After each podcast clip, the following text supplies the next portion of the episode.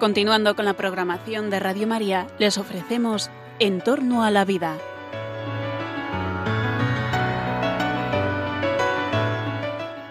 Es un espacio dirigido por José Carlos Avellán y Jesús San Román.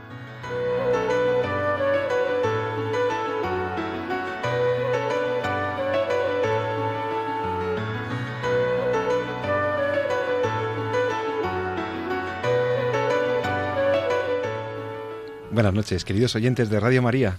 Os saluda José Carlos Avellán. En la noche de este viernes, de este viernes 6 de abril, hoy ya que estamos celebrando la Pascua de Resurrección, ante todo mis felicitaciones a todos los oyentes porque efectivamente Jesús ha resucitado y eso nos llena de gozo, de alegría, da sentido a todo, a toda la vida, a todas las cosas que nos suceden y las llena pues de plenitud y de, y de gracia y de, y de alegría. Pues está hablando José Carlos Avellán en este programa en torno a la vida. En torno a la vida, cada 14 días nos tienes, eh, pues tal como hoy, en, el, en la radio de la Virgen, hablando de los temas que más te interesan. Temas de ciencia, temas de tecnología, temas de salud, medicina, aplicaciones tecnológicas a la salud y todas estas cosas que nos llenan de esperanza, que nos llenan de ilusión porque la ciencia avanza, que es una barbaridad, como decía aquel, pero al mismo tiempo la ciencia ha de ser orientada hacia el bien de las personas. Esta orientación al bien significa una orientación ética. Por eso este es el programa de la bioética, este es el programa de, las, de la ética de las ciencias de la vida, que intentamos hacerte lo más interesante posible con cuestiones de plena actualidad. Por ejemplo, ¿Sabías que la ciencia ahora, con los conocimientos de genética de los que podemos disponer ya, ya, está capacitada para conocer mejor el funcionamiento, la etiología genética de ciertas enfermedades, lo que abre un enorme campo de posibilidades para la curación de ciertas cosas. Sí, no serán inmediatas, pero hay unas posibles terapias génicas, terapéutica desde los genes. Sí, sí, los genes, la estructura básica de la célula, la base de la, bueno, pues de nuestra estructura eh, biológica, es la clave o puede ser la clave de la curación de algunas enfermedades. Pero al mismo tiempo, con esos mismos fines terapéuticos aparecen avances de ingeniería genética. Habrás oído hablar de la ingeniería genética.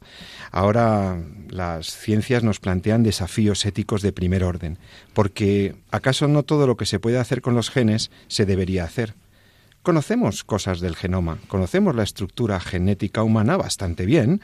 Hace ya 10 o 15 años que tenemos el mapeo y la secuenciación, lo que es, digamos, el mapa de nuestros genes, pero todavía tenemos algunas lagunillas sobre cómo funcionan las cosas en nuestro organismo y sobre todo qué repercusiones o qué consecuencias pueden tener nuestras intervenciones sobre el genoma y, eso, eh, ¿qué consecuencias no solo para el organismo y la especie humana, sino para el medio ambiente, por ejemplo? Tú has oído hablar de los organismos modificados genéticamente. Los llamamos los OMGs. Sí, eh, son eh, creaciones humanas o modificaciones humanas sobre realidades vivas que han tenido muchas utilidades a lo largo de la historia y que ahora podrían abrir campos de actuación ambivalentes. ¿Has oído hablar de la inmunoterapia? Empezar a trabajar sobre cómo reforzar nuestros linfocitos, o sea, las células que nos defienden de algunas patologías, cómo reforzarlas con los conocimientos de genética? ¿Has oído hablar de el envejecimiento celular y las posibilidades que abre la nueva genética para frenar ese envejecimiento celular? ¿Realmente las expectativas que se han creado sobre los telómeros y todo esto tiene algún fundamento? ¿Nos cabe alguna esperanza? Bueno, yo creo que son cuestiones muy interesantes y las vamos a explicar para gente que no sepa genética ni medicina, para gente como yo, que voy a hacer las preguntas a los expertos. Y aquí en Radio María, en Entorno a la Vida, tenemos a dos grandes expertos. Esta noche de viernes está con nosotros, como todas las noches, siempre que no haya fuerza mayor, porque tiene que ser muy de fuerza mayor, como decimos los juristas, aquí está el doctor Jesús San Román, médico, profesor universitario en la Universidad Rey Juan Carlos. Querido amigo, buenas noches. Buenas noches, Pepe. Feliz Pascua. Y me ha encantado aquello de que nos quedan solo algunas lagunillas. Bueno, sí, sí. Eso de las lagunillas ha sido muy osado, ¿verdad? Ahora vamos a tener opiniones muy autorizadas sobre si son lagunillas o son verdaderos eh, incógnitas, ¿no? Océanos, Océanos de, de, conocimiento, ¿no? Es un poco lo que nos pasaba con aquel programa que dedicamos a lo del cerebro, ¿verdad? Sí. Eh, lo del cerebro también es una cosa que está por descubrir. Pero son cosas maravillosas, Jesús, porque abren, mm, bueno, la ciencia y el avance científico, pues nos llena de optimismo, ¿no? Somos realistas al mismo tiempo y sabemos que hay personas que enfermas que nos escuchan y que, mm, bueno, pues tienen que tener cumplida información, pero vamos a intentar ser siempre muy rigurosos, tampoco porque no son temas que se vayan a aplicar de hoy para mañana. Pero bueno, pues para hablar de las cosas de la genética, hemos pensado que además de un médico como San Román, pues necesitábamos el concurso de y la presencia aquí en Radio María de un gran experto y es nuestro amigo el doctor Nicolás Jouvé de la Barreda, que tenemos la suerte de que esté aquí con nosotros en Radio María. Él es catedrático emérito de genética en la Universidad de Alcalá, en Madrid, y mm, es una persona que ha escrito muchísimos libros, no solamente libros eh, técnicos, sino también que tiene una capacidad divulgadora Em, explica muy bien las cosas en sus libros. Yo os los recomiendo, Nicolás Jouvé. Si queréis entender las cosas de la genética, yo las he entendido gracias a, al doctor Nicolás Jouvé, que además es miembro y fundador de la Asociación Cívica, que a su vez es eh, parte de la Federación Europea One of Us. Buenas noches, Nicolás, eh, ¿cómo estás? Muy buenas noches, encantado de estar también acompañado, José Carlos y Jesús, encantado de poder colaborar. Muchísimas gracias. Oye, es que he mencionado dos cosas de tu currículo reciente, porque si tuviera que describirles a ustedes el currículo del doctor Jouve, nos tirábamos todo el programa y no al lugar. Además, su extraordinaria humildad no me lo permitiría. Pero sí le digo una cosa, eh, sí te digo una cosa, a Nicolás, hay una cosa que me gusta que conocieran los, los oyentes de Radio María antes de meternos en faena. ¿Qué es esto de Cívica que tú has fundado? Sí, bueno, no lo he fundado yo solo, mm, perdona, pero somos un grupo... Un grupo de investigadores y expertos, ¿no? De científicos. Esto es una asociación que nació a raíz precisamente del Manifiesto de Madrid en el año 2009, cuando un montón de científicos profesionales, incluso médicos, juristas y de muchos, muchas especialidades decidimos hacer una proclamación, una declaración a favor de la vida, cuando se estaba gestando la ley del aborto, que luego resultó eh, salir adelante ¿no? en el año 2010. Entonces, aquel manifiesto que lo llevamos a firmar cerca de 3.000 profesores de universidad y, en fin, muchos especialistas, mm, pues cuando salió la ley dijimos, bueno, esto no se puede quedar así, porque realmente hemos hecho un gran esfuerzo y unimos muchas voluntades, incluso teníamos algunas, eh, bueno, muchos académicos, más de 100 académicos firmaron aquel manifiesto, teníamos también pues gente muy notable dentro de la ciencia, algún, algún príncipe de premio Príncipe de Asturias y demás, y entonces decidimos crear la asociación, una asociación. Esa asociación es en defensa de la vida humana, de la dignidad y de la vida humana, y la formamos hoy en la actualidad unos 300 profesionales. Fantástico. Qué gusto encontrar un grupo tan importante. Además, os, aseguro que las personalidades científicas que aparecen en el, en el elenco, en el listado de los eh, promotores y comprometidos y compromisarios de esa asociación cívica es, es extraordinario. Así que felicidades, Nicolás, por la iniciativa y, y los que quieran pues pueden conocer también sobre esta iniciativa europea One of Us, One of Us, One of Us Federación Europea también que defiende la condición eh, humana, personal, inviolable del embrión humano, ¿no es así? Sí, sí, exactamente. Bueno, esta es una federación que nació a raíz de una iniciativa europea que la que capitanizó, la, la dirigió el, señor Jaime Mayor Oreja, ¿no? cuando era eurodiputado, en defensa precisamente de la vida humana en sus etapas iniciales, embrionaria y fetal, ¿no? Es decir, en contra del aborto y en contra de las digamos, de las políticas que estaban surgiendo en el ámbito de los países de la Unión Europea. Y entonces esa iniciativa europea que la firmamos, dos, dos millones, cerca de dos millones, de, fueron un millón setecientos mil, un largo eh, ciudadanos, europeos. ciudadanos europeos de todos los países, pues luego dio lugar a que, mm, bueno, lo mismo que pasó con, con aquel manifiesto, dijimos, bueno, ¿por qué no federarnos? ¿Por, ¿Por, qué no crear una federación de asociaciones de cada uno de los distintos países? Y así fue. Se constituyó hace creo que cuatro años o tres años, me parece que fue hace tres, años en Bruselas y sigue en marcha. ¿no? Y bueno, Cívica lo que hizo fue federarse o añadirse como una asociación más. Creo que hay nueve españolas ¿eh? y de otros países. En total creo en esta actualidad son 33 asociaciones de prácticamente todo el ámbito europeo. Estupendo, pues bienvenidas sean todas estas iniciativas y estas plataformas para la defensa de la vida, la identidad y el estatuto y digno de todo embrión humano en tanto que persona, que lo son, los embriones humanos son personas. Bueno, perfecto, Nicolás. Bueno, pues nos metemos en faena ya, nos arremangamos con esto de la genética, que yo sé que a los oyentes les, les apasiona la ciencia y las oportunidades que nos abre la ciencia, pero yo, para empezar, yo quería preguntarte, eh, bueno, realmente ¿En qué situación estamos? O sea, yo he empezado diciendo que quizá el conocimiento de la genética humana ha avanzado mucho, pero que quizá en lo que podríamos llamar la genómica funcional o, las, las, consecuencias de algunas aplicaciones eh, todavía estamos un poco con lagunillas, decía yo, y se reía Jesús San Román, pero creo que tenemos algunos riesgos ahí. Eh, ¿En qué situación estamos? Bueno, antes de nada, mm, una cosa interesante es que justo este año, en el año 2018, se cumple el, el 15 aniversario de la terminación del proyecto Genoma Humano, que fue en el año 2003. Aproximadamente, además, hace 15 años, pues se publicó el 21 de abril de, 2000, de 2003, es decir, justo celebrando el cincuentenario, porque además fue también un 21 de abril del año 1953 cuando se publicó la estructura de la doble hélice. de Watson y pues, eh, de Watson y efectivamente. Bueno, pues ahora se cumplen 15 años, 15 años de la terminación del proyecto. Aquel proyecto habría unas expectativas extraordinarias en tres campos de la medicina. El terapéutico, pues se pensaba que se podrían habilitar con el conocimiento de nuestros genes tecnologías que pudieran curar aquellas enfermedades que se debieran a genes alterados. En el campo del diagnóstico, porque permitiría con el conocimiento, con el análisis, mejor dicho, del genoma de una persona o de un embrión o de un feto que todavía no ha nacido, si venía con algún tipo de alteración genética. Y esto es, quizás es el campo que más se ha explotado, vamos a decirlo así ya de entrada. Y luego también el farmacológico, porque el conocimiento del genoma habría expectativas sobre el tipo de drogas, fármacos que se podrían utilizar en cultivos celulares, por ejemplo, para, eh, digamos, curar también enfermedades. ¿no? Esos tres campos, terapéutico, diagnóstico, farmacológico, serían los grandes beneficiarios de ese proyecto genoma humano. magno proyecto. Ahora, 15 años después, ¿cómo lo vemos? Pues efectivamente en el diagnóstico se ha avanzado bastante. Hoy en día las técnicas pues son ya de utilidad, ya conocemos todos, como por ejemplo lo que ocurre cuando queremos saber la paternidad o queremos analizar una muestra de ADN, que es el, método que se utiliza, es justamente la utilización de sus secuencias. En el terapéutico es en el que está la cosa mm, muy candente muy en marcha y con muchas implicaciones por un lado positivas, pero por otro lado con ciertos riesgos, y luego podemos hablar de ello.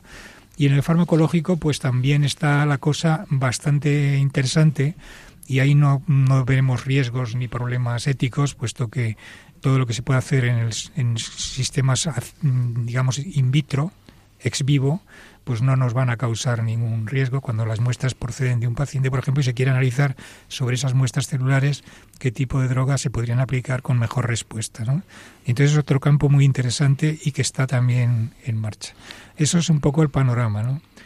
A mitad de camino casi todo, de modo que nada de lagunillas, sino enormes campos para seguir investigando, ¿verdad? efectivamente, Porque claro, yo eh, que soy que no entiendo nada y que hablo de oídas, aquí el doctor San Román podrá hacer preguntas más precisas, pero como primera provisión, la sensación que, que tenemos es que se abren expectativas porque conocemos mejor la estructura genética del ser humano, conocemos mejor cómo somos en eso, en los genes, pero por otra parte, la sensación que tengo es que no sabemos muy bien qué pasa si tocamos este gen, silenciamos este otro, qué implicaciones puede haber entre una cosa y otra, qué consecuencias puede tener. Y que entonces ahí se abre una necesaria cautela, ¿no? O precaución, como hablamos en bioética, del principio de precaución. Exacto, exacto. Sí, sí, además ese es uno de los temas que quizás menos, menos conocido, del que menos se habla, pero estamos, por ejemplo, diciendo una cosa muy, muy simple, es que el pensamiento es muy simple. Si yo tengo un gen que tiene un fallo en la secuencia de bases nucleotídicas del ADN y tengo una herramienta, como por ejemplo el CRISPR, que luego podemos hablar, y otra serie de, de técnicas que nos permiten editar genes, corregir y demás, eh, las utilizo, corrijo ese gen, lo hago en una célula, por ejemplo, extracorpóreamente para no tocar al paciente y luego si aquello ha resultado bien se la devuelvo al paciente y a lo mejor hay suerte, ¿no? Vale. Pero es que hay un problema. Primero, las técnicas no son precisas al 100%. Segundo, tocar un gen no implica que arreglas solo ese gen, sino que puede tener consecuencias porque al final todo el genoma funciona interactivamente. Entonces no sabemos todavía muy bien si arreglando un, o solucionando un problema de un gen no estamos a lo mejor mm, alterando de alguna forma el, la coordinación o la interacción intergénica.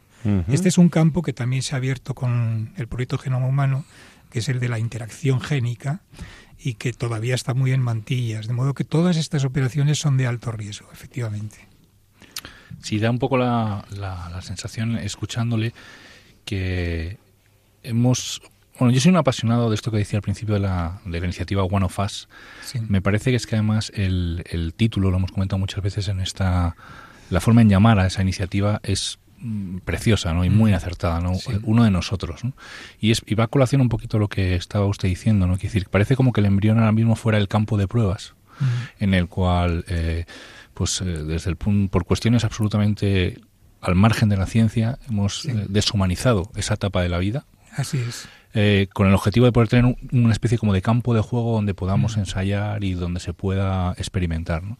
Cosa que también ha pasado con el ser humano en otros momentos también de la historia. no Pasó en, durante los experimentos en, la Segunda Guerra Mundial, con el Tercer Reich, ha pasado también en la investigación clínica a principios del siglo XX y volvemos otra vez a trabajar, a, darnos con la misma piedra, ¿no? a buscar eh, un terreno al cual deshumanizamos, le quitamos esa dignidad, le quitamos esa persona y ya tenemos campo libre para poder experimentar y ver lo que queremos y ver lo que queremos hacer.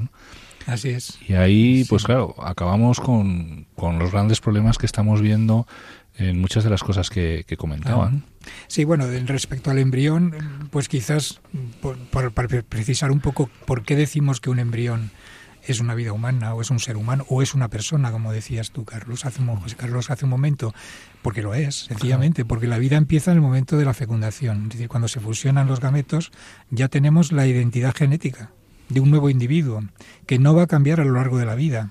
La etapa embrionaria, que empieza justo en ese momento de la fecundación y termina hacia la final de la séptima semana aproximadamente, y luego ya viene la, etapa fetal, pero todo continuo, es una vida continua, esa etapa es la etapa inicial de la vida. Y tan válida será, digo yo, esa etapa como una etapa posterior. No tenemos por qué minusvalorar la vida humana en una etapa determinada, porque al final lo único que lo diferencia es un factor temporal.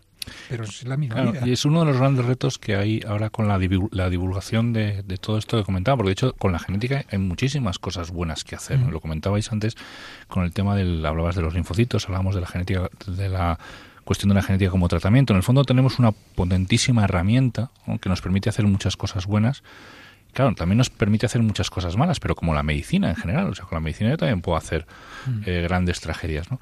Lo que está claro es que tenemos que reforzar o hay que recuperar precisamente lo que decía eh, Nicolás, ¿no? Esa, eh, ese, el sentido humano de nuestros primeros minutos de existencia, nuestras primeras semanas de existencia. ¿no? Somos, eh, somos nosotros mismos en nuestra primera etapa de nuestra vida y por tanto nos merecemos el mismo respeto que nos merece un paciente adulto. Así es. De la misma forma que hay muchísimas cosas que hacer y avanzar en la lucha contra muchas enfermedades y que por dignidad de la persona no podemos experimentar con el paciente de la cama de al lado, pues tampoco podremos hacerlo con el, nuestro querido conciudadano que tenga unos minutos de existencia o unos días de vida.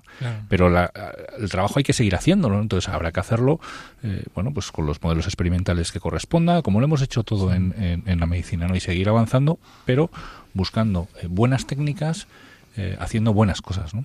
Hablando de experimentaciones, leía una noticia reciente acerca de la posibilidad de mm, hacer una especie de híbridos, híbridos, de mezclas interespecíficas entre oveja y ser humano. Parece ser que habrían hecho una inserción de células en, una, eh, en un organismo en un, o en un conjunto celular eh, básicamente animal y entonces estaban alertándose en algunas redes sociales y demás sobre que se estuvieran haciendo híbridos, ya no de cerdo humano como hemos visto para la, para la creación de ciertos tejidos útiles, sino de eran de oveja y de ser humano. Pero realmente, doctor Jouve, esto tiene, esta noticia que he leído tiene fundamento eh, científico. Son realmente híbridos, son meras quimeras, probaturas que se hacen para ver cómo van las cosas. Bueno, si realmente está publicado, que lo desconozco, probablemente sí que hayan publicado algo, pero si han publicado lo que hayan publicado, habría que ver qué, es lo que realmente se ha hecho y hasta dónde se ha llegado, ¿no? Eh, en cualquier caso, en cualquier caso, por lógica genética, un híbrido, si fuera por fusión gamética, eso no tendría ningún porvenir. Es decir, no pasaría de unos minutos o unas horas como mucho de desarrollo. Es decir, pues una célula cuando se, cuando se produce la fecundación, esa célula se tiene que dividir, empieza toda una etapa de metabolismo interior celular que va a hacer que las células que se vayan produciendo, según van creciendo, se vayan intentando diferenciar, más a la larga se diferenciarán en tejidos y demás. Pero eso, hay un desequilibrio genético tan enorme entre el genoma de una oveja y el genoma humano, o el genoma de un animal, por muy superior y parecido al hombre que se quiera, y el genoma humano, que es imposible que exista, por lo decíamos antes, ¿no? por la falta de interacción eh, de unos genes respecto a los otros. eso no tendría ninguna, ningún porvenir. Otra cosa es que lo que se haya hecho es insertar células humanas en el interior de un embrión de un mamífero. En tal caso, bueno, podría ser que dominando el componente celular del, mamífero, mm. pues hubiera podido progresar más o menos llevando, arrastrando de alguna manera ese, esas células humanas que pudieran incluso llegar a dividirse en ese ambiente. Pienso que tampoco, porque probablemente las interacciones intercelulares ahora, ya no intergénicas, sino intercelulares, porque al final el desarrollo embrionario es todo un cumplimiento de un programa de interacciones. Unas células emiten señales a otras células y eso es lo que hace que unas células adopten rutas de diferenciación hacia un tipo de tejido y otras hacia otro tipo de tejido. Es decir, cuando se dice, por ejemplo, que un embrión humano es un conglomerado de células, eso es una auténtica barbaridad. Claro, claro, eso es incorrecto completamente, claro. Porque un conglomerado de células no es algo que cada célula tiene un destino y prácticamente está emitiendo señales para que otras células diferentes a ella adopten otro destino, que es lo que está ocurriendo en el desarrollo. De modo que es un, en todo caso, un embrión es un organismo. Bueno, pues ahí, en la quimera esta o el embrión híbrido que se quiera, eh, tendríamos realmente una mezcla intercelular que no tendría tampoco ninguna posibilidad de progresar más allá de unos primeros estadios de desarrollo probablemente, porque al final esos tejidos no se van a formar de una forma coherente, lógica, ni, ni, ni obedeciendo a un programa, el programa genético de la especie que sea. Es decir, no puede ser que las células humanas obedezcan a un programa genético de células de oveja, por ejemplo. Esto desde un punto de vista teórico. Desde un punto de vista práctico, como desconozco lo que han hecho, yo pongo en duda que eso pueda tener ningún porvenir. Y además luego, aparte de preguntarse para qué se quiere hacer. Bueno, la utilidad era la generación de órganos compatibles para humanos, porque dada la escasez de órganos en el trasplante, pues que se pudieran generar eh, con el tiempo órganos eh, que fueran compatibles y que por, por, la presencia o la participación de célula humana en el desarrollo de los tejidos. Pero bueno, yo no sé, me ha quedado claro que el híbrido eh, humano-oveja, fruto de una fusión gamética, es decir, de la interacción de un, de un gameto humano, de un espermatozoide, por ejemplo, sobre un óvulo de otro mamífero, eso hoy en día sería inviable a todas luces. Seguro. Y que estas inserciones de células parciales que, de las que hablaba la noticia para la generación posible, futurible de tejidos, eh, también tendría sus complicaciones en el desarrollo celular. ¿Lo he entendido bien? Sí, sí, sí, lo he entendido bien. Y además el primer tipo de... ya se ensayó en Inglaterra durante bastante tiempo. Se autorizaron los híbridos entre células de animal y células humanas embriones, vamos, eh, para generar embriones con gametos eh, humano y, animal, de vaca y de otras especies, y aquello fue un, auténtico desastre. Entonces, sí, aberraciones, claro, saldrían aberraciones quiméricas. Sí, sí, aberraciones que no progresaban. Mm. Se pretendía en ese momento utilizar eso como una fuente de células madre para hacer luego aplicaciones en medicina regenerativa, que eso es otra otra otra línea de investigación que ha quedado en vía muerta Hoy ya nadie investiga con, con células madre embrionarias. Ah, esto es muy interesante. Hablemos de la clonación y de la extracción de células madre de embriones. Doctor Jouve, estamos hablando con el doctor San Román y con el doctor Jouve de la Barreda, catedrático de genética. Profesor, entonces, entonces, hablemos de clonación y hablemos de la utilización de células madre. ¿Me está usted diciendo que la clonación a partir de célula troncal humana de base embrionaria, o sea, células madres sacadas de embrioncitos que nos sobran de la reproducción y que tienen ahí en los tanques de nitrógeno estos de la fecundación in vitro. Bien, estas células que hemos biopsiado, que hemos sacado de los embriones, ¿no tienen utilidad terapéutica? ¿Están complicándose? No lo tienen prácticamente desde hace ya pues casi 6, 7 años. Es decir, prácticamente ya no hay... Ahora mismo si uno recurre, por ejemplo, a la gran base de datos de ensayos clínicos mundial, Clinical Trials, que lo puede cualquiera... Clinical Trials. Trials, sí. Entonces ahí podemos ver todas las investigaciones que están en marcha en el mundo, en, todo, en todos los campos de la biomedicina. Y aproximadamente, esto es una consulta que realicé hace muy poquito, de unos 160.000 estudios, estudios y ensayos clínicos, ahora mismo hay en marcha unos cerca de 6.000 con células madre adultas, no embrionarias, hay unos 60 proyectos actuales vivos con células de reprogramación genética que no son tampoco embrionarias, proceden de células adultas que se reprograman para que se comporten como embrionarias, no siéndolo. No siéndolo. Y luego quedan nada más que 40 trabajitos. Solo 40. ensayos clínicos, si queremos no decir. En todo el mundo. En todo el mundo, ¿eh?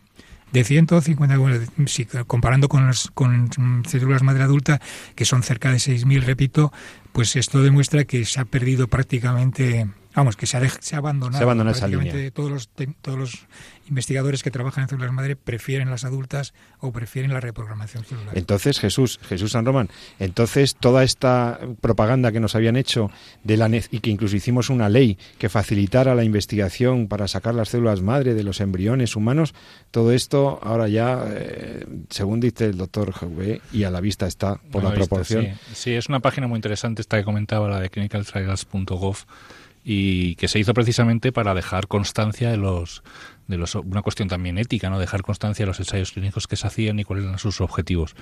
Pero también es eh, eh, mí es, muy bonito precisamente el, camino que han seguido que ha seguido el tema de las células madre embrionarias no eh, nos han vendieron pues una, una moto no de esto iba, iba a curar muchísimas enfermedades. Muchos ya dijimos independientemente del objetivo, que siempre es, que muchas veces es bueno, ¿no? que la finalidad puede ser buena, sí, la finalidad puede ser buena. Este camino no podemos recorrerlo no por, se puede. por el atentado que supone contra la dignidad de la persona y ya comenta un tipo de célula en el medio, esas células eh, que se comportan como embrionarias pero no lo son, que son precisamente algunas que hemos comentado ya en estas ondas, ¿no? Y que tú te, ríes mucho cuando lo digo. Es uno de tus ídolos. A mí me gusta mucho, no, bueno, como científico no, pero me gusta mucho la reflexión. La reflexión que hizo, el científico. al observar esos eh, embriones al microscopio dijo, pues mis hijas alguna vez fueron así, ¿no? Y fue como el punto de partida. El doctor Yamanaka. El doctor Yamanaka, premio Nobel de Medicina en el 2012, que fue el que desarrolló las células. Sí, ya Yamanaka, eh, sí. y que, y que precisamente eh, su punto de partida, según comentaba él en una entrevista, creo que fue al New York Times en su momento, pues él fue haciendo esa reflexión, trabajando con embriones. Dijo, pues es que nosotros en, en algún momento dado hemos sido así, ¿no? y por tanto habrá que buscar otra vía, ¿no? Bueno, esto pasa pues con todo lo que venimos hablando, ¿no? El, es, o sea, el conocimiento de la verdad es un, es un anhelo, ¿no? Del, del, ser humano, ¿no? Entonces, el problema no está en querer saber, ¿no? El problema está en qué carretera estamos tomando para poder eh, llegar a esa a descubrir esa verdad. ¿no? todos los medios valen. Exactamente. Entonces, Nicolás, entonces vamos a ver la clonación para nuestros oyentes. ¿En qué punto estamos? La clonación reproductiva está prohibida por la ley y hasta donde sabemos nadie está haciendo ejércitos de clones más que los señores de la guerra de las galaxias en las películas.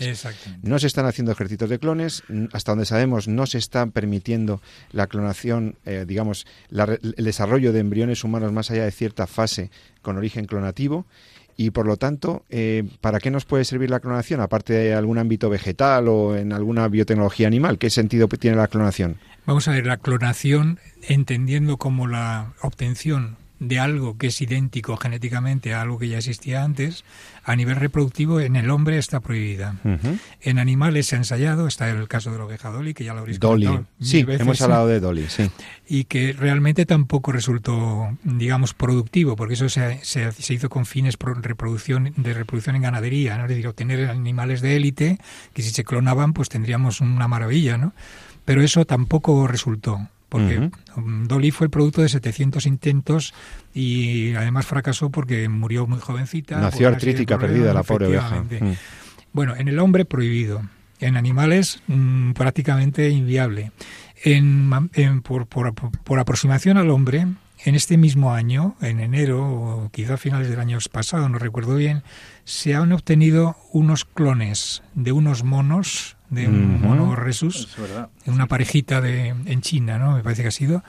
Y es lo más, lo más próximo al ser humano, ¿no? Es decir, con la idea a lo mejor de obtener un ejército de, clones de, en, este, en esta especie, en la cual luego hacer ensayos de terapias y demás, ¿no? Pero en el hombre sigue siendo prácticamente vetado, ¿no? Hubo un intento también, me parece, por un investigador de la Universidad de Oregon, Mitalipov, pero que tampoco progresó. Eh, parece ser que el, sistema es mucho más difícil todavía de lo que ya lo es en una oveja, pues en, un primate, en un primate y sobre todo en un, en un homínido tan evolucionado como puede ser el ser humano. Por razones también éticas, evidentemente, está prácticamente prohibido en todo el mundo. Países que no tengan legislación harán lo que, lo que puedan, ¿no? Y, países que tienen legislación pero no tienen ética. También. bueno, y luego está la clonación celular. Entonces, en clonación celular, siempre que sean células somáticas, no habrá ningún Para nuestros oyentes, somáticas son todas las células que no son las, los gametos, los, los, el espermatozoide o el óvulo. Eso es, que no proceden de células que no son células germinales, que no son, que no son células embrionarias. Entonces, ahí, como se pueden extraer incluso con una biopsia sin perjudicar a la persona de la que se extraen, se pueden cultivar en laboratorio y se pueden hacer muchas cosas. Hemos hablado antes de ensayos clínicos en células pues eso no repara, no, no, no ofrece ningún tipo de reparo ético, al contrario, ojalá sirvan para encontrar soluciones, eh, fármacos adecuados y demás. Y en eso se está. Entonces esa es la única vía de la clonación positiva. Todas las demás no. Bueno, pues entonces fíjate que se quedan abiertas algunas líneas muy interesantes en el diagnóstico, en la terapéutica, la línea farmacológica, la genética. La genética parece prometernos líneas de trabajo para mejorar nuestra nuestra capacidad inmunitaria para poder defendernos de las enfermedades. Las líneas de investigación eh, con aplicaciones en inmunoterapia. Tengo aquí anotado también lo del envejecimiento celular y las posibilidades que podría tener esto. Quizá la genética nos haga vivir más, quizá la genética nos ayude a entender mejor el funcionamiento de ciertos procesos patológicos. Si todo esto te interesa, bueno, quédate con nosotros porque estamos hablando con el doctor Jouve y creo que está siendo muy interesante. Ahora vamos a escuchar, eh, Jesús San Román nos tiene preparada una canción muy bonita, muy chula. Bueno, no es mía, nos la comentaba un voluntario de, Radio, María, y probablemente se haya puesto ya en estas ondas, pero, pero que viene muy bien en, en la fecha en las que estamos, que estamos en, en plena Pascua de Resurrección. Y esto que comentaba se llama Jesús es vida y por lo visto está interpretada por una cantante católica polaca, Marta, creo, Marta Laska, de la agrupación eh, Proyecto Santo, y pues eso, pues habla de la alegría de la fe, de la alegría del Evangelio, del significado de dar un mensaje claro al mundo entero, ¿no? Entonces, eso puede ser una bonita, una bonita canción. Jesus is life. Jesús es vida, Hasta ahora mismo.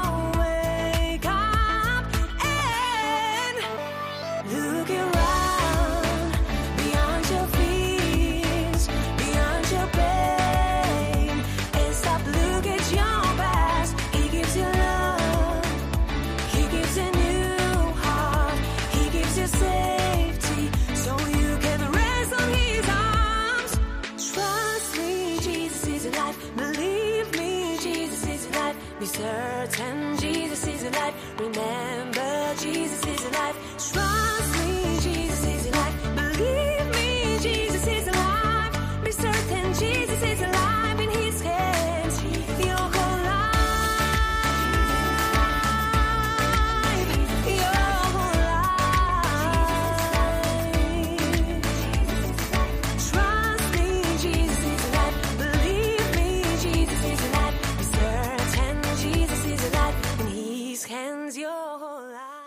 Y ya con todos vosotros de vuelta en Entorno a la Vida, el programa de Radio María. Estás escuchando el programa que presentamos Jesús San Román y yo mismo, José Carlos Avellán, que hoy tenemos la suerte de tener con nosotros al doctor Nicolás Jouve, catedrático de genética de la Universidad de Alcalá y un gran divulgador científico que nos está explicando los límites éticos de la genética, de los nuevos avances y de las aplicaciones de la genética.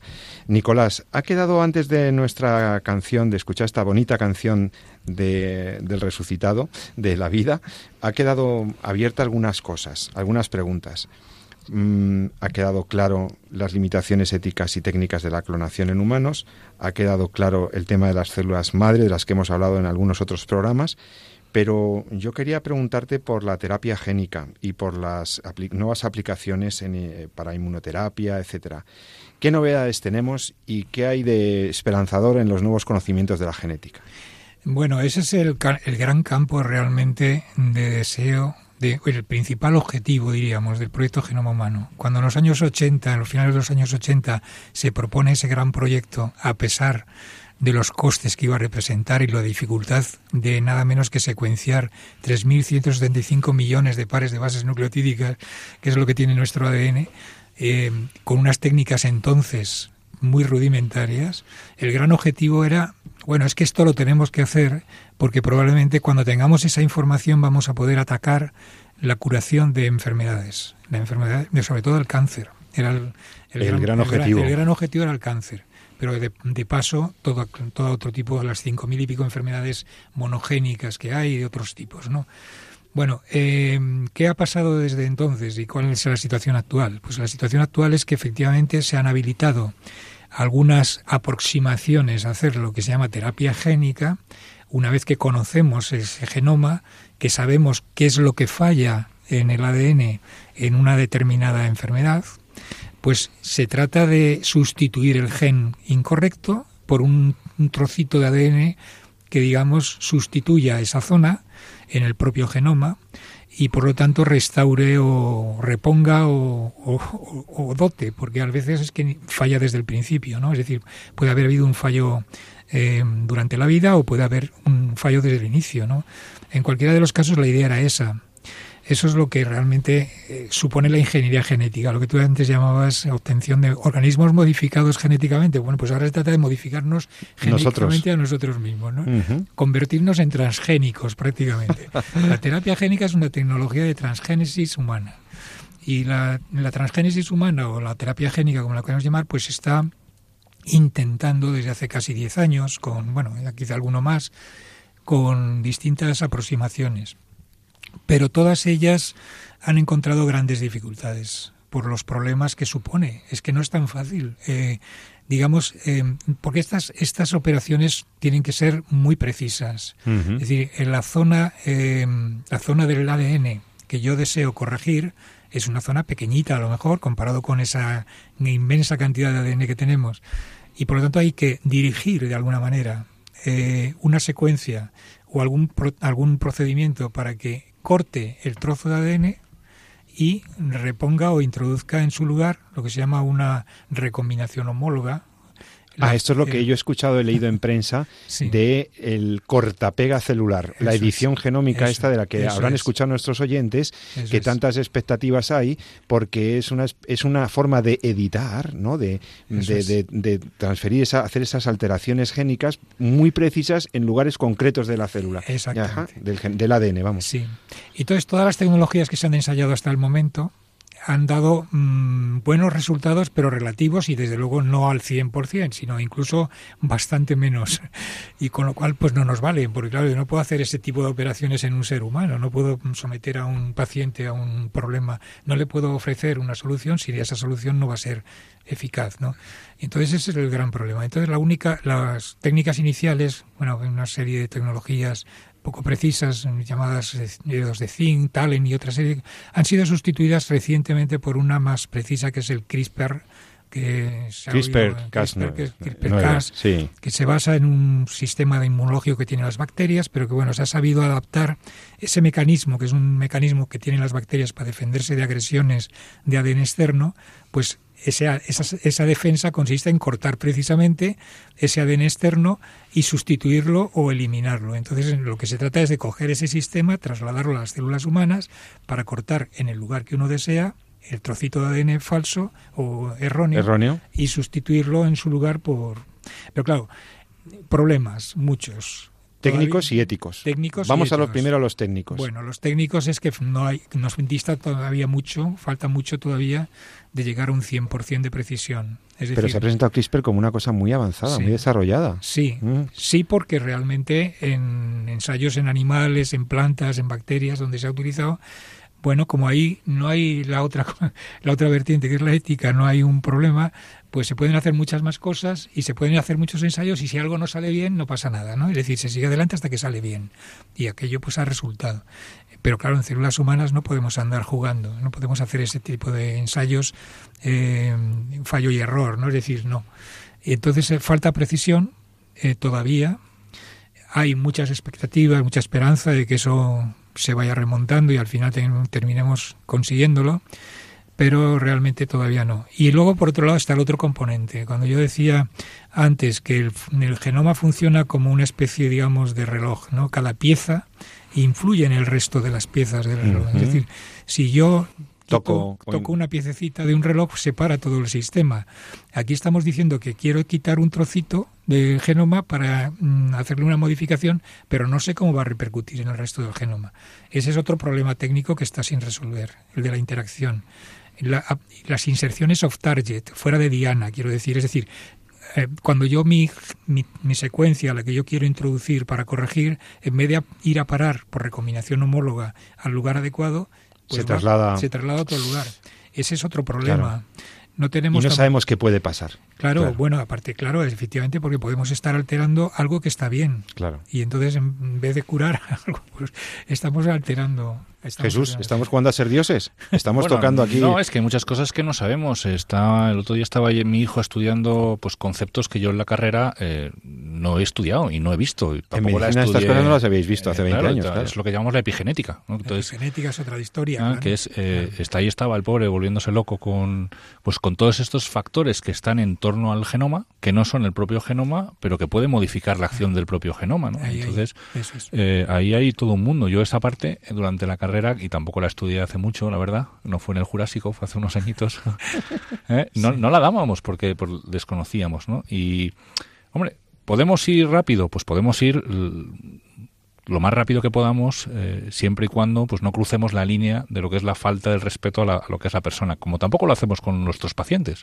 porque porque porque sí podríamos investigar clínicamente si saltáramos el consentimiento informado y nos saltáramos todas las normas éticas de la investigación podríamos descubrir muchas cosas de enfermedades y no lo hacemos por respeto a cada individuo que forma parte de un ensayo clínico pues aquí pasa exactamente igual. Es decir tenemos un mundo por descubrir. Eh, yo creo que como comentaba muy bien Nicolás, todo lo que el, el proyecto Genoma Humano no solamente es lo que el proyecto Genoma Humano eh, ha descubierto en sí mismo, sino, sino la visión que nos ha dado un nuevo campo de investigación, ¿no? un nuevo campo de acercarnos a las enfermedades. eh, antes estábamos muy en lo que es el gen, ¿no? la secuencia, ¿no? los polimorfismos, y ahora mismo, sin embargo, el, DNA es ya una pieza más de toda una expresión y de todo un, un continuo que comentábamos al principio, una organización de las células en, en un camino a recorrer. ¿no? Todo esto, esta visión es totalmente novedosa, hay muchísimo que recorrer y hay que hacerlo, pues yo creo que siempre con el respeto, aunque eso nos haga ir un poquito más lentos.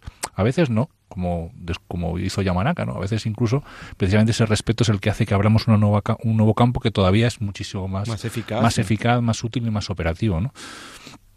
Una, estamos escuchando, estás escuchando Radio María. En los últimos minutos te invito a que participes en el programa escribiéndonos un correo electrónico con tus sugerencias, tus preguntas, tus aclaraciones, tus comentarios a nuestro correo del programa en torno a la vida arroba radiomaria.es en torno a la vida todo junto en torno a la vida arroba radiomaria.es Doctor Jouve, antes de que se nos acabe el tiempo, sí quiero que nos haga alguna aclaración. Vamos a ver, esto de la transgénesis humana y de, la, y de las intervenciones eh, sobre el genoma, sobre nuestros genes, eh, me hacen pensar si realmente somos, es tan importante la genética, qué importancia o qué proporción de importancia tiene el, el desarrollo, el ambiente, la interacción con el exterior, el mismo desenvolvimiento del organismo, ¿no? Porque, porque he estado escuchando algún avance en inmunoterapia o alguna aplicación para inmunoterapia que, que viene de descubrimientos genéticos. Eh, ¿Podrías glosarnos este tema?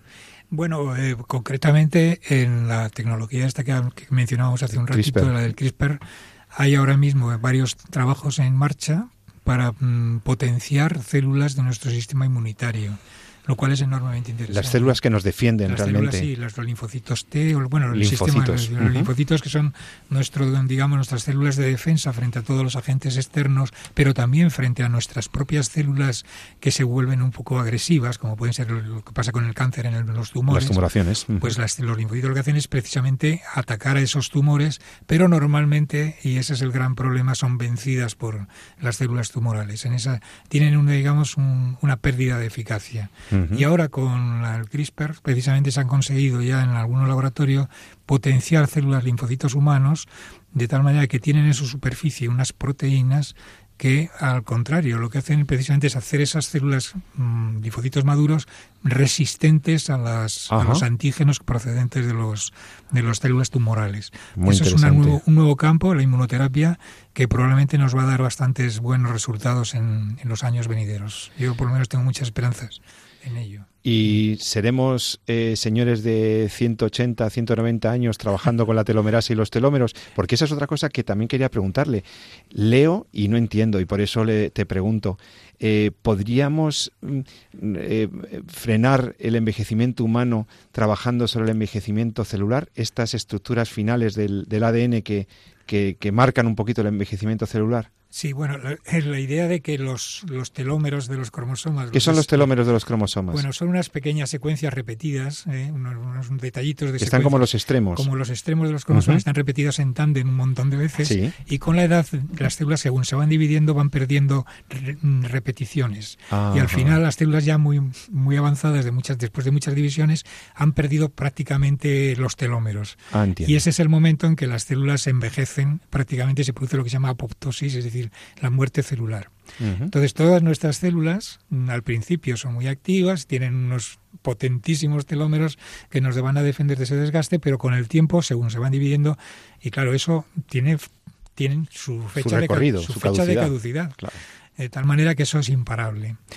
Una idea es frenar ese- esa pérdida de los telómeros mediante pues la introducción por terapia génica o por mm, con procedimientos digamos de ingeniería genética el gen de la telomerasa que es una enzima que protege precisamente esos extremos, pero claro, eso es impensable en los trillones y trillones de células que puede tener un ser humano. Ajá. ¿Y cómo podemos Extender esa acción, ya. Entonces, los expertos en estos temas, y yo quería citar aquí a la doctora María Blasco, directora, María Blasco. mm. directora del Centro Nacional de Investigaciones Oncológicas, una gran experta en este tema, que ella nos dice, bueno, es que el envejecimiento tiene dos componentes, el genético, pues bien sean telómeros o bien sean genes eh, nucleares, no necesariamente los telómeros, eso es un 20% del factor de envejecimiento. El 80% restante son es eh, efectos ambientales. Es decir, un deterioro por las enfermedades, por digamos, por los hábitos que hayamos adquirido a lo largo de la vida y que nos han ido minando la salud. Por lo tanto, la recomendación es buenos hábitos de vida y, y esa es la mejor manera de alcanzar una edad que de todas maneras no podemos aspirar a que sea muy muy por encima de los 100 años, ¿no? De todas maneras el doctor Jesús nos podrá decir algo más de eso, seguro. No, eso como decíamos antes, que si quieres alargar la vida, aprende a no acortarla, ¿no? Que es en el fondo es... Esto está muy bien. Es la clave, ¿no? Y, y, eh, hombre, la verdad es que esto de los telómeros es, el, y el equipo de María Blasco es eh, uno de los temas en los que España tiene un papel protagonista, ¿no? En lo que es la investigación de, de los telómeros y el envejecimiento. Comentaba muy bien también la, la, doctora Blasco que, claro, que alargar la vida de las células buenas del organismo también supone actuar sobre las células precancerígenas que están por ahí ocultas y eso podría, hay mucho todavía, y eso podría aumentar la incidencia de cáncer, etcétera, ¿no? Entonces, al final, el resumen es el que decía muy bien Nicolás, ¿no? Es decir, tenemos la esperanza de vida una de las más altas del mundo, tenemos una eh, un tiempo estupendo, una dieta mediterránea fabulosa y tenemos todos los elementos para vivir mucho sin necesidad de modificar genéticamente. No todo llegará, ya veremos a dónde nos lleva esa investigación, pero hoy por hoy hay un montón de herramientas en hábitos de vida saludables que son fundamentales y que, y que tienen muy buenos resultados. Nicolás, ¿alguna última palabra sobre el futuro de la ciencia genética? En 30 segundos. Muy, en 30 segundos es muy, muy difícil. Yo tengo todas las esperanzas de que el proyecto Genoma Humano al final cuaje en las líneas que estamos diciendo.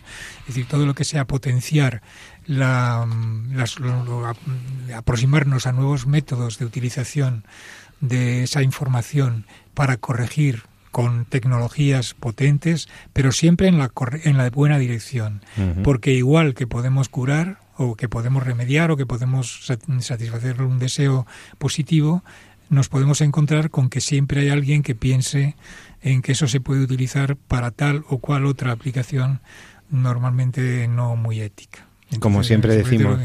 Es, efectivamente, la frase que tú decías al, al, principio del programa, no todo lo técnicamente posible es éticamente aceptable. Vamos a decir, quedarnos con eso.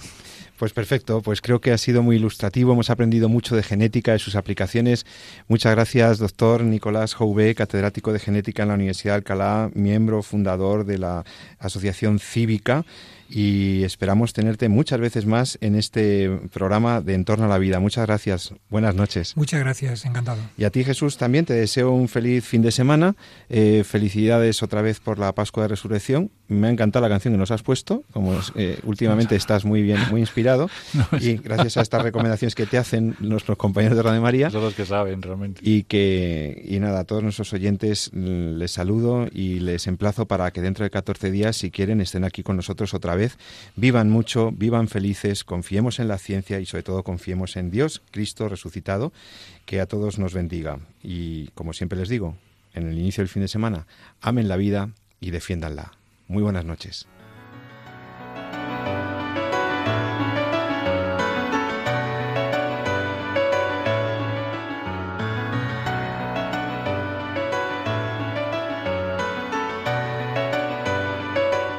Han escuchado En torno a la vida con José Carlos Avellán y Jesús San Román.